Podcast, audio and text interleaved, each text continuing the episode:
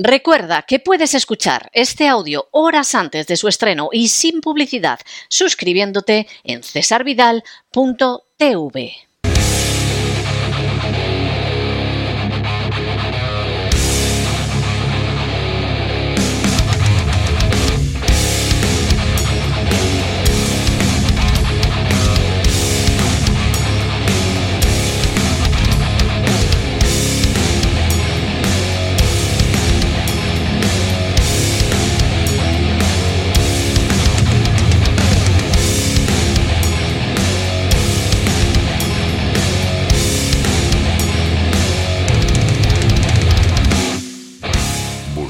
el Cao con César Vidal y Gustavo Vidal.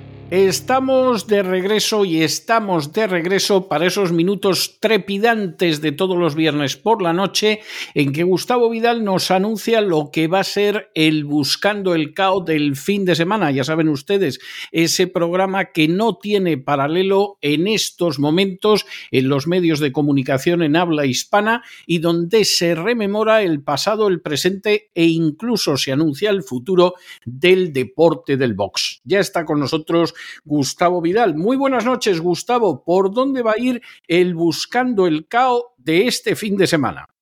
Muy buenas noches. Pues como tantas veces tenemos que volar a tierras mexicanas, hacia tierras mexicanas y en concreto a Mérida, Yucatán. Ni más ni menos. ¿Por qué? Porque ahí vamos a hablar de Miguel Canto Solís, quien nació un 30 de enero de 1948 en Mérida, Yucatán, en México, este grandísimo ex campeón mundial de boxeo mexicano y que desgraciadamente en su momento pues fue bastante menospreciado, bastante no, o al menos infravalorado. Hombre, por una razón, por una razón fundamental, y era que él no representaba el tipo de boxeo mexicano, ese boxeo desgarrado de, auténticos guerreros, sino que era un técnico formidable, era un hombre que lo basaba casi todo en su dureza, era un hombre duro y aunque no era un pegador, pegar pegaba muy poco, y en su rapidez, tenía una rapidez prácticamente que no parecía de este planeta. Entonces, claro, así ganaba todos, ganó pues la práctica totalidad de sus combates. Tuvo 61 victorias, muy pocas derrotas, solo 9 y y por KO ganó muy pocas. Ya digo que no, no era un pegador. Este hombre comenzó su carrera en el 69 y tuvo un sólido reinado de cuatro años, cuatro, del 75 al 79, defendiendo el título de manera exitosa 15 veces. Con el paso del tiempo y al haber visto que, bueno, ya, que este hombre defendió el título 15 veces y ante qué boxeadores, ya se le ha empezado a valorar algo más, pero lo cierto es que durante mucho tiempo fue un maestro, bueno, un poco menospreciado. Esto lo ambientaremos como siempre con las highlights, tres minutos exactos. Se le distinguirá rápidamente a este hombre, a Miguel Canto, porque era, como digo, de una rapidez vertiginosa. De ahí pasaremos a las efemérides, que son especialmente sabrosas. Eh. Estoy recordando la que ocurrió en Madrid el 5 de noviembre del 71. Siempre nos referiremos a ella cuando pasemos por aquí sobre todo siendo españoles, porque nosotros no tenemos tantos campeones como los mexicanos, de manera que los que ha habido, pues los tenemos que explotar. Esto ocurriría en el Palacio de los Deportes de Madrid y Pedro Carrasco ganó el título del mundo de los ligeros a Mando Ramos, al Playboy de Long Beach, este hombre de, de origen de California, aunque de origen hispano, y ganó por una descalificación del árbitro, un tal Odubote. Bueno, pues mañana el que sea seguidor sabrá por qué Odubote, aunque ya lo hemos contado alguna vez, pero por qué Odubote lo descalificó. Yo lo sé de buena tinta porque me lo contó otro árbitro. Entonces, bueno, pues entre ellos se cuentan las cosas.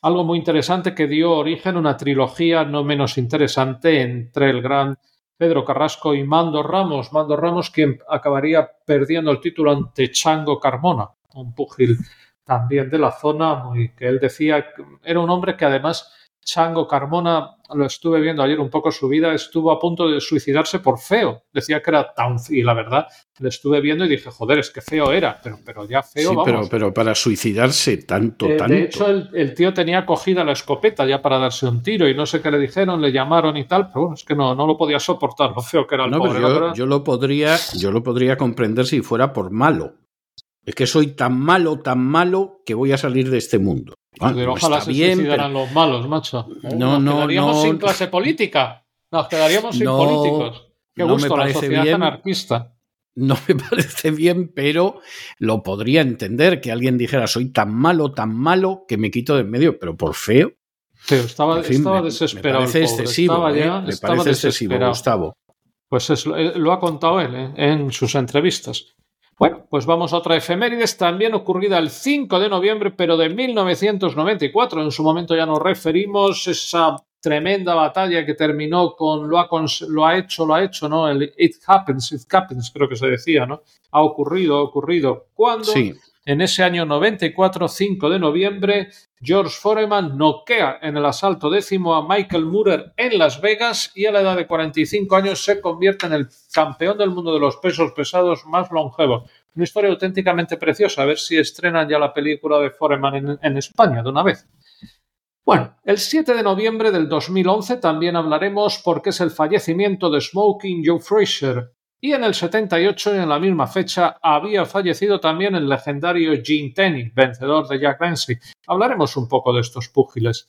Otra efemérides interesante que aquí traeremos será la que ocurrió en Las Vegas el 10 de noviembre del 78, cuando Larry Holmes noquea en el séptimo asalto al español Alfredo Evangelista, que tenía muy pocas posibilidades de ganar ante un rival tan poderoso en el pináculo de su poder, pero en fin, también no se lo pusieron fácil al hombre. Y finalmente, en Buenos Aires, el 11 de noviembre del 72, Carlos Monzón gana en el asalto de Cimo V a Benny Briscoe. Habían combatido antes en el 67 y bueno, esa fue la noche en que Monzón pidió la hora, si no recuerdo mal. Pidió la hora porque Benny Briscoe le dio un golpazo tremendo y Monzón se agarró las cuerdas, se quedó mirando angustiosamente el, reloj para ver cuánto quedaba de, asalto. ¿no? Creo que fue en la primera pelea, pero bueno, no importa.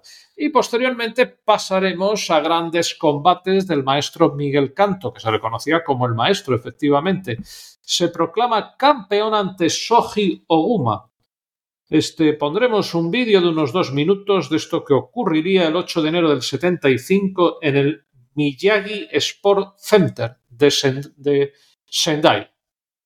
Bueno, podemos suponer que era en Japón con ese nombre. Luego defiende el título ante el gran Betulio González, con quien ya había combatido anteriormente y había perdido, y esto ocurrió el 24 de mayo del 75 en la Plaza de Toros Monumental de Monterrey. Y finalmente, de quien hablamos la semana pasada, ante Martín Vargas. Martín Vargas, si se acuerdan, aquel de Pega Martín Pega, un grandísimo púgil de Chile. Era la revancha del combate disputado dos meses antes. Está narrado en español, va a ser muy bonito y este hablaremos del de Pega Martín Pega, un boxeador que tenía la capacidad de noquear de un solo golpe, algo que no todo el mundo es capaz de hacer. Despertó mucha expectación, pero ante alguien como Miguel Canto y en ese momento era realmente muy complicado. Y despedida sureña. Y de esto, si Dios quiere, pues tratará el programa de mañana.